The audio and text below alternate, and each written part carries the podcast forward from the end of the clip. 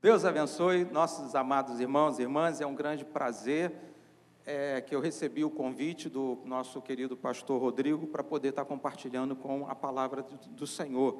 É sempre muito bom né, quando temos uma oportunidade. Mas é sempre na dependência total do Senhor. Eu creio é, que se não for a dependência, se não for a misericórdia do Senhor, é o homem.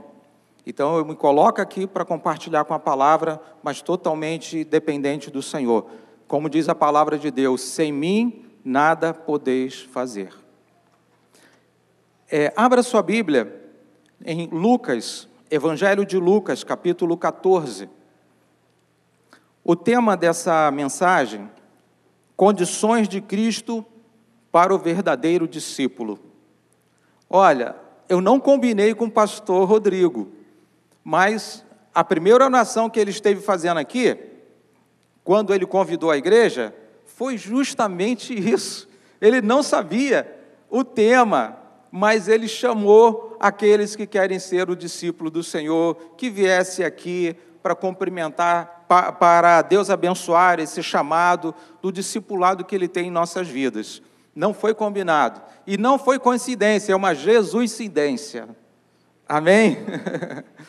Então vamos lá. Lucas capítulo 14, verso 25 ao 33, e diz assim: Grandes multidões o acompanhavam, e ele, voltando-se, lhes disse: Se alguém vem a mim e não aborrece a seu pai, sua mãe, e mulher, e filhos, irmãos, irmãs, e ainda a sua própria vida, não pode ser meu discípulo.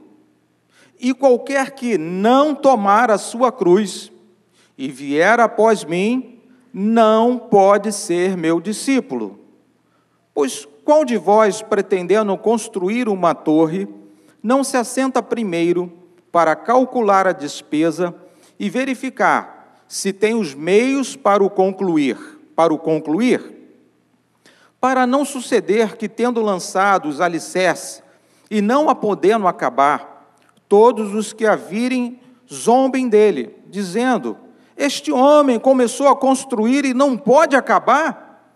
O qual o rei que indo para combater outro rei não se assenta primeiro para calcular se com dez mil homens poderá enfrentar o que vem contra ele com vinte mil? Caso contrário, estando outro ainda longe, envia-lhe uma embaixada pedindo condições de paz.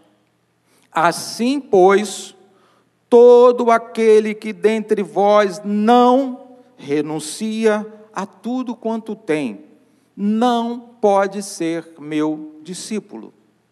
Até aqui. Pai, estou na dependência do teu espírito. Usa-me a mim. Meu Deus, eu já recebi uma oração, mas eu quero, meu Deus, sempre me colocar, Senhor, diante de Ti. Tu conheces, ó Deus, o coração e a necessidade de cada irmão que aqui entrou nesta noite. Que o Senhor, que o Teu Espírito venha de encontro, ó Deus, aquilo que o Senhor tem, Senhor, para cada um nesta noite.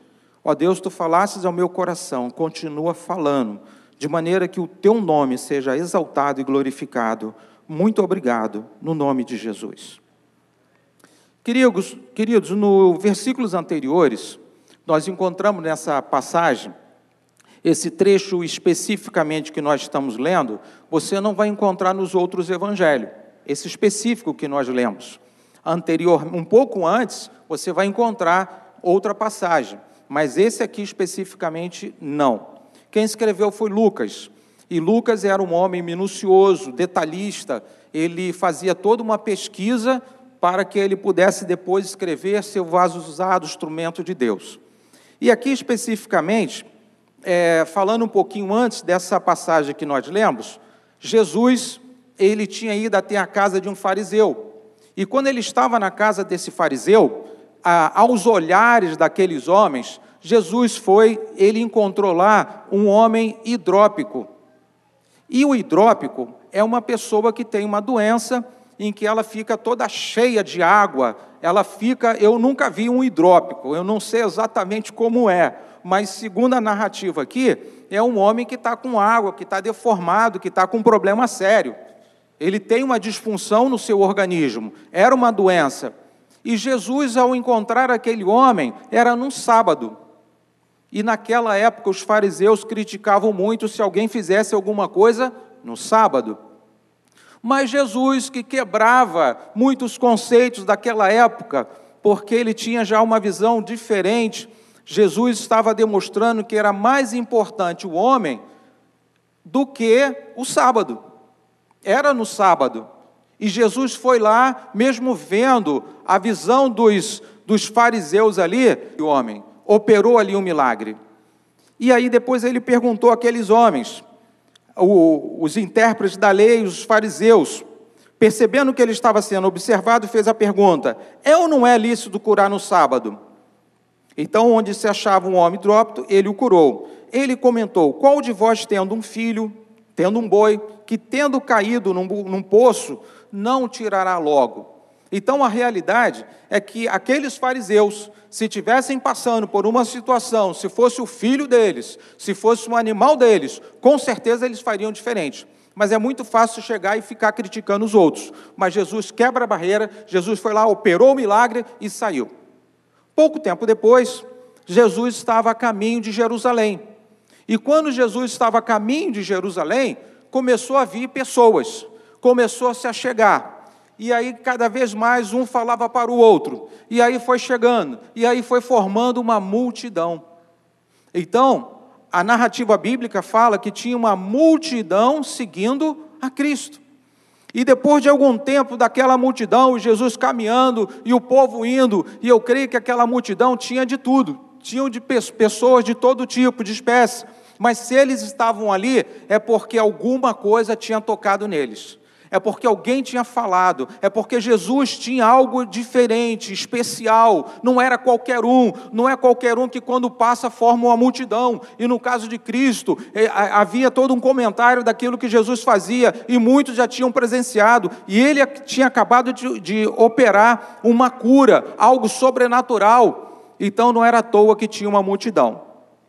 Mas, então nesse momento que ele ia, aí é quando acontece a narrativa. Grandes multidões o acompanhavam, e ele para, e ele se volta, e ele começa um discurso: Se alguém vem a mim e não aborrece. Primeiro ponto, se alguém vem a mim, nós vamos falar das consequências, nós, nós vamos falar, é, como é que eu poderia colocar aqui? Nós vamos falar daquilo que ele fala e depois as consequências daquilo ali. Quando ele diz, em primeiro lugar, alguém vem a mim, ele está aqui dizendo que qualquer pessoa, que sem exceção. Alguns anos atrás, no ano de 94, eu estava no mundão e aí a minha irmã estava com problemas sérios no casamento, com problemas emocionais e a minha irmã disse que viria numa igreja chamada Igreja Missionária Evangélica Maranata. Vocês conhecem? e aí ela falou que vinha lá na Estrada do Pré. E quando a minha irmã falou que ia lá naquela igreja, minha irmã, naquele momento, naquele período, ela estava passando por uma crise muito grande. E quando eu soube que ela iria lá na igreja Maranata, eu era do mundão, eu também passava por alguns problemas, e aí eu procurei o diácono Silvio na época, né? Depois se tornou pastor, um grande amigo, né? E aí eu procurei porque falei, meu irmão, a minha irmã não está bem. Ela falou que vai lá na tua igreja, a igreja Maranata. E olha, ajuda ela. Ela não está bem, por favor. É minha irmã. Eu amo minha irmã.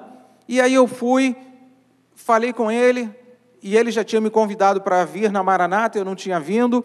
E aí naquele dia ele foi e falou assim: Você ama, cara, tu ama mesmo a tua, a tua irmã? Eu falei: Amo, tem certeza? Tenho, mas eu não ouvi você falar que você iria lá também. Você está dizendo que eu devo recebê-la, você quer que eu ore por ela, que eu receba bem, ela precisa de uma transformação, ela precisa de uma mudança, nós vamos orar por isso, mas que irmão é esse? Que amor é esse que não vai acompanhar a irmã? E aí, toem, toma, toem. E aí eu refleti bem que desculpa eu ia dar, que eu não tinha me programado para ir, eu não tinha nem pensado nisso. E eu acabei indo à igreja Maranata na estrada do Pré. E aí, queridos, quem veio a se converter não foi a minha irmã, porque a minha irmã não apareceu, fui eu. Caí no laço. Laço bom, né? Bênção. Minha vida foi transformada. E assim, queridos, eu não tinha mérito nenhum, sem vergonha, bandidinho, né? Lembra desse, dessa fala? Alguém já ouviu essa fala? Queridos, eu fui tocado, tudo contribuiu né, para o bem daqueles que amam a Deus. E aí foi feito o apelo, um testemunho tremendo, e eu acabei, eu estava pensando assim, eu não sou digno. Não, eu sou um sem vergonha. Não, eu já aceitei a Jesus mais de uma vez, mas nunca voltei, nunca me posicionei. Não, eu não. E agora eu queria que vocês refletissem. Pare e pense. Alguns anos atrás, no começo da sua história, quando um dia você sabia como estava a sua vida, você não estava bem, mas um dia o Espírito Santo tocou em você. Quem era você? O que, o que você deveria fazer? O que você deveria estar fazendo se não fosse a presença do Espírito Santo na sua vida? Lá no começo, volta lá. Lembra-se quando aconteceu? Cada um aqui tem uma história, cada um aqui tem uma experiência. Ela é única, ela é singular. E Deus já o conhecia. Deus conhecia você. Deus ele tinha um projeto na tua vida. Deus tinha algo especial na sua vida. E aí chegou a hora, chegou o momento, ele tocou. Houve a transformação. Se eu fosse aqui ouvir a história de cada um, pode ser que alguns aqui eu diria: esse cara, essa, você fazia isso? Você, você. E aí talvez ficássemos assim surpresos. Só que para Deus não tem pecadinho, pecadão, para Deus não tem nada disso. Ele chama. Como nós lemos aqui, aquele que vem a mim. Você veio ao Senhor. E aí eu queria que você refletisse. Há muitas pessoas que nós desejamos que tenham também a experiência com Deus, que venha também do jeito que Deus operou o milagre na tua vida, que te transformou, que mudou toda a sua história, Ele também pode e Ele quer alcançar pessoas queridas que estão próximo a você e que necessita de uma conversão genuína. Deus continua operando milagres para qualquer um. Não deixe de orar. Não deixe de clamar. Insista, persevere, porque você vai se surpreender. Talvez se uma pessoa que te conhecesse lá do passado fosse ver antes da sua conversão, poderia olhar para você e dizer: Ele? Ela? Não, cara, te conheço. Tu é sem vergonha. Tu é isso, tu é aquilo. E mas Jesus transformou, porque o que ele faz ele faz muito mais. E Ele, nessa noite, tem algo especial na vida de cada um que aqui entrou. Você não está aqui de bobeira. Nós não estamos aqui de bobeira. O Espírito Santo, que chama você pelo teu nome, que te conhece, tem algo especial nesta noite para a sua vida. Condições de Cristo para o verdadeiro discípulo. Primeiro, eu falei: aquele que vem a mim, que você não coloque exceção, porque Deus quer alcançar a todos. Então continue na intercessão, na oração, para que aquele que muitos não acreditam possam ser alcançados. Se você parar de orar, se você parar de fazer a tua parte, queridos, você está afundando na fé. Deus quer que você persevere, que você insista, porque eu quero dizer uma coisa: Não é à toa que estamos aqui. Às vezes você não tenha tido uma reflexão, mas possivelmente muitos outros estiveram intercedendo e orando por você. Haviam pessoas orando para que eu fosse convertido, para que você fosse convertido na presença do Senhor. E na hora certa, no tempo certo, nós fomos alcançados. Aquele que não aborrece, aborrece a seu pai, a sua mãe, a seus filhos, irmãos, irmãs e ainda a sua própria vida. Quando eu li logo de cara, aborrece, aborrecer pai, aborrecer mãe, uma expressão estranha quando você lê assim de cara, né? Mas, na realidade, nós temos que procurar nos aprofundar, conhecer. Qual é o sentido da palavra aborrece? E quando eu comecei a ler um pouco sobre esse aborrecer, não no sentido da língua portuguesa, mas dentro dos originais, qual era o significado, qual era a expressão idiomática daquele período, o que isso representava para quando, quando essa passagem foi escrita, para que possamos hoje compreender. Porque quando você não faz uma interpretação é, e simplesmente acha pelos dias de hoje faz um julgamento, muitas vezes você acaba caindo no engano. Então temos que conhecer a expressão daquela época. E naquela época, ela tinha um sentido diferente.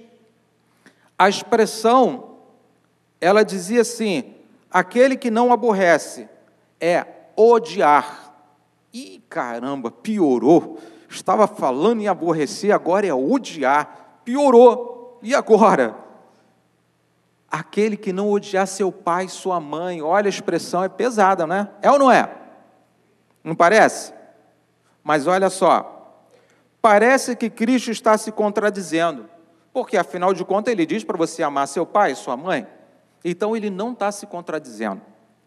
É porque a expressão idiomática da época, o sentido era amar menos, era como se fosse uma gíria, era você colocar alguém que é prioritário no lugar daquilo que é prioritário, aquilo que é primeiro aí você coloca uma outra coisa, dando um outro significado, dando uma outra importância que não tem.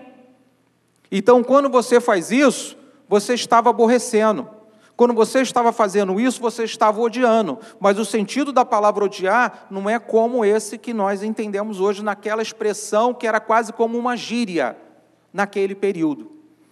Então, quantas vezes nós colocamos pessoas que nós amamos em primeiro lugar. Pare para pensar. Eu tenho um neto, Xodó. Amo meu neto, lindo.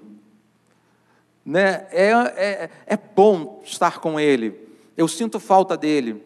Eu tenho vontade de estar com ele. Eu caminho com ele. Eu amo meu neto. É uma gracinha, como diz.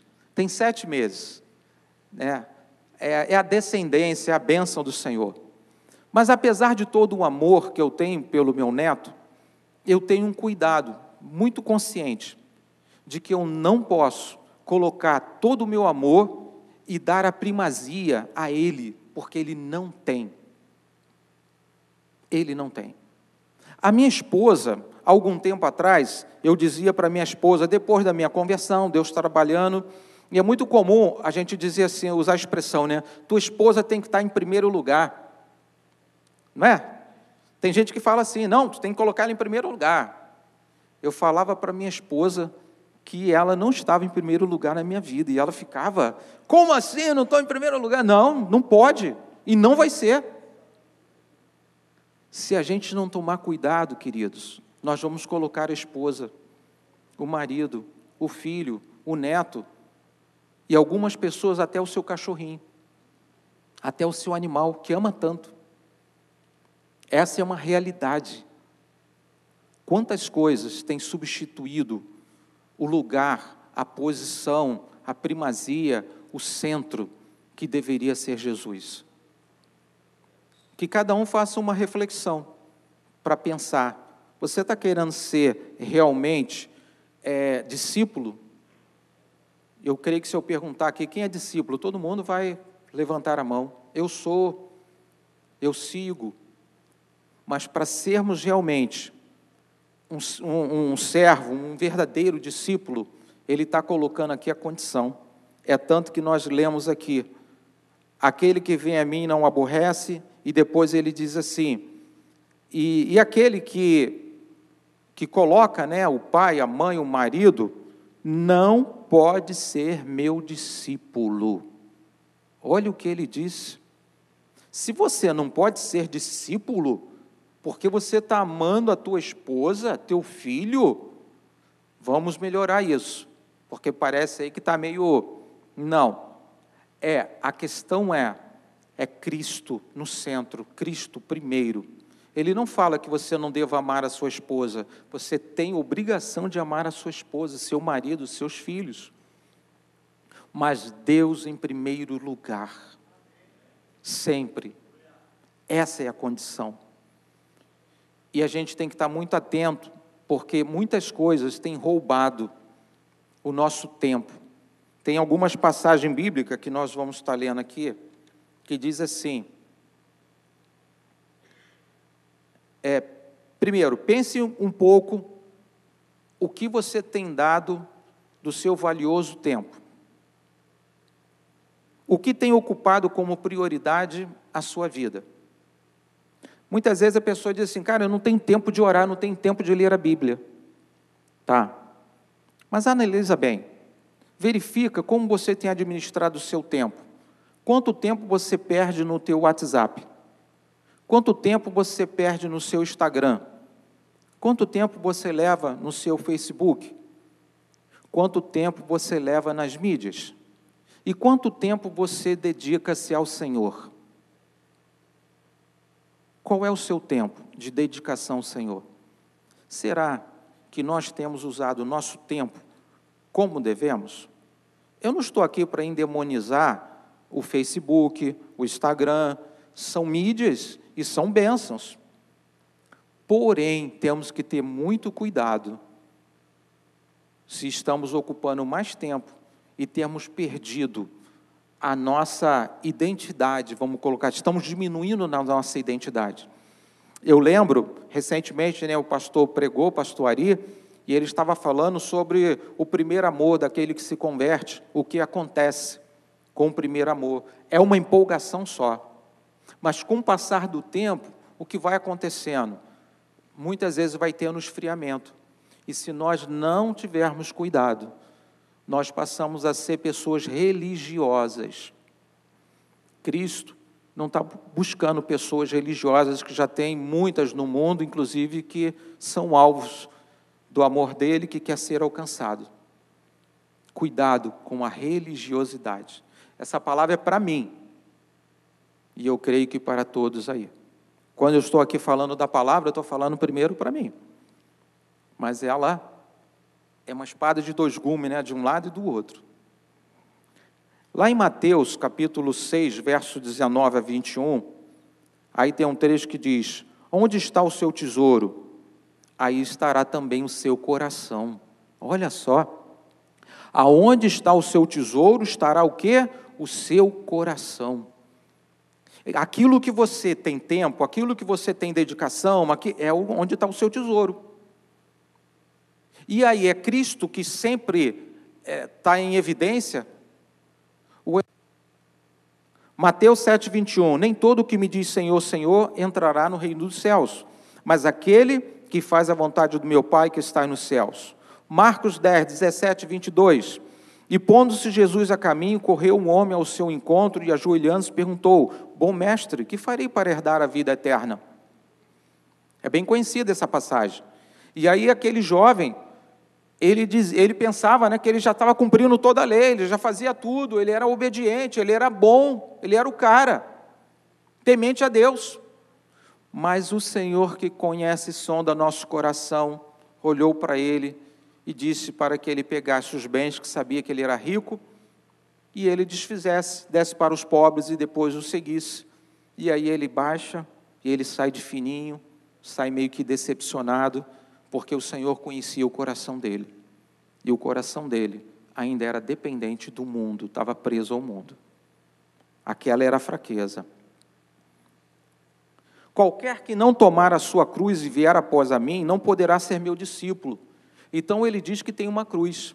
Não é a cruz sacrificial que Cristo já pagou o preço, mas temos um preço a pagar. Temos que priorizar as coisas.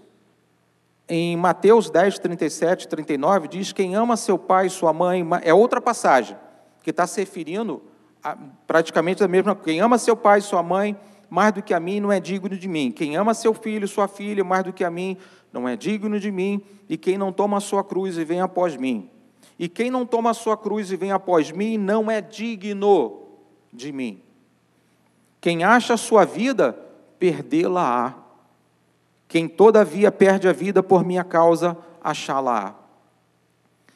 É aquele nascer de novo. Não é nascer do ventre da mãe mas nascer em Cristo Jesus, na submissão a Ele, na obediência a Ele, e em deixar as coisas que antes você fazia. Aí eu lembro que eu bebia e comecei a ficar constrangido com a questão da bebida, e eu conhecia cristão que bebia, só que não era um bom testemunho beber, escandaliza, e a palavra de Deus diz que se aquilo que você fizer vai escandalizar teu irmão, que você não faça. Então eu comecei a ficar constrangido, vindo na igreja, mas de vez em quando eu tomava minha cerveja, e aquilo foi me causando um mal-estar, um constrangimento, e o Espírito Santo foi tratando, foi trabalhando, até que eu. Não, não é um bom testemunho. Eu não tinha problema com bebida, mas eu larguei, e foi a melhor coisa que eu fiz, eu não me arrependo. Dou glória a Deus por isso.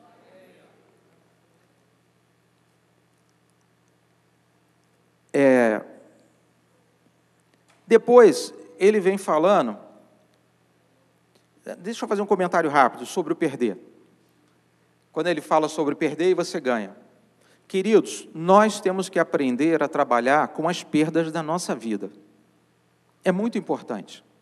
Se você dá o significado de perda apenas como você ficar sem algo e tomar prejuízo, é isso que vai ser para a tua vida. Exatamente, assim como você pensa, assim será.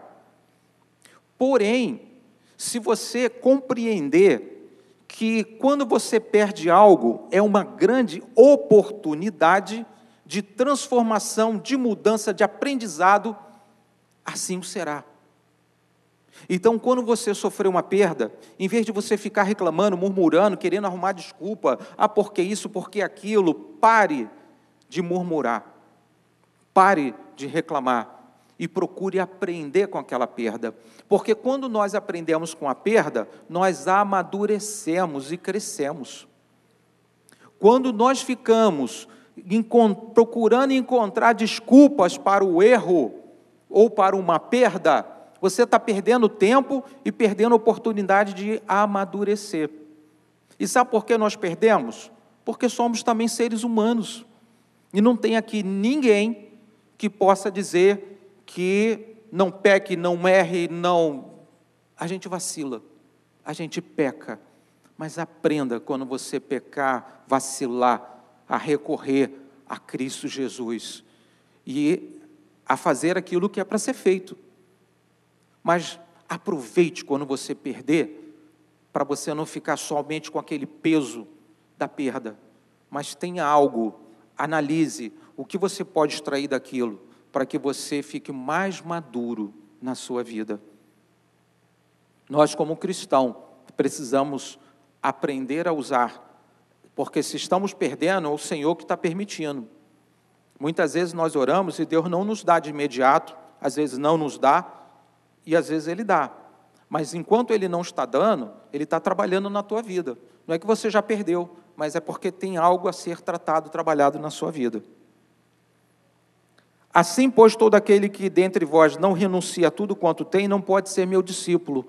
Quantas coisas nós temos que renunciar?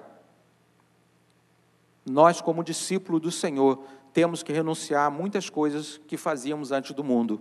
É um bom testemunho continuarmos fazendo o que estávamos fazendo? Temos que parar e pensar e refletir. Porque muitas ações, muitas atitudes, muitas vezes quando a pessoa está numa faculdade e essa pessoa encontra situações e pessoas malhando, falando besteira, ela não se pronuncia, ela não se posiciona, ela tem vergonha do evangelho, ela tem medo de falar do evangelho. Tem muita gente que é agente secreto, 007, está aí no mundo, é cristão, mas parece que tem uma carteirinha especial de 007 porque Deus dá oportunidade para a pessoa abrir a boca para evangelizar, para falar, mas ela fica com receio, com medo e esquece que o Evangelho é poder de Deus para aqueles que creem. Evangelho é poder de Deus para aqueles que creem. Não crie uma, uma visão de que, como evangélico, você não será perseguido. Se você não for perseguido, cara, não é cristão. Qual é o cristão que não é perseguido? Sempre vai ter pessoas para falar alguma coisa contra a gente. Mas nós que tivemos uma experiência com o Senhor, temos que perseverar, porque cremos num Deus que transforma a vida. E se você analisar algum tempo atrás, para quem você é hoje, foi Jesus que transformou a sua vida. Então, renuncie ao mundo, renuncie aos conceitos, aquilo que é muito fácil, é necessário renunciar.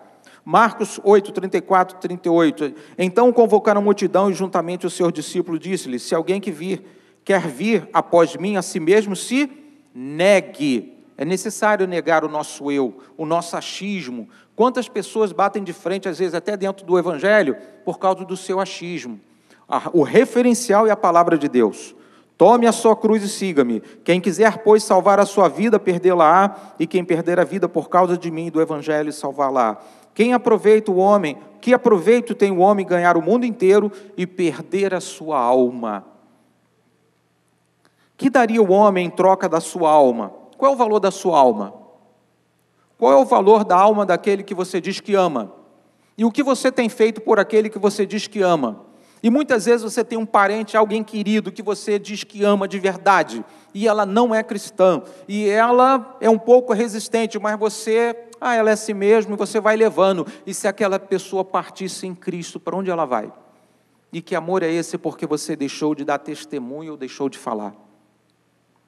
E às vezes o cristão não dá o bom testemunho, aí o outro não se converte, porque olha para a minha vida, tu é mal vacilão, tu faz isso, tu faz aquilo, cara, como é que tu quer me convencer? Para para pensar. Se você não der, se eu não der um bom testemunho, como tem gente que compra e aí às vezes não paga e não dá satisfação. E tantas outras coisas que a pessoa deveria dar satisfação, porque tudo acontece, mas não dá. E aí o outro endurece seu coração. E às vezes nós que estamos contribuindo com as nossas ações erradas. Você e eu, vamos lá. Aí diz: Porque qualquer que nesta geração adulta e pecadora se envergonhar de mim e das minhas palavras, também o filho do homem se envergonhará dele, quando vier na glória de seu Pai com seus santos anjos. Então, aquele que fica tendo atitudes que são contrárias, tem que repensar um pouco, pelo que nós lemos aqui, porque o Senhor, o filho do homem, se envergonhará dele você e eu temos a opção de assumir a proposta do reino de Deus. Queremos assumir realmente?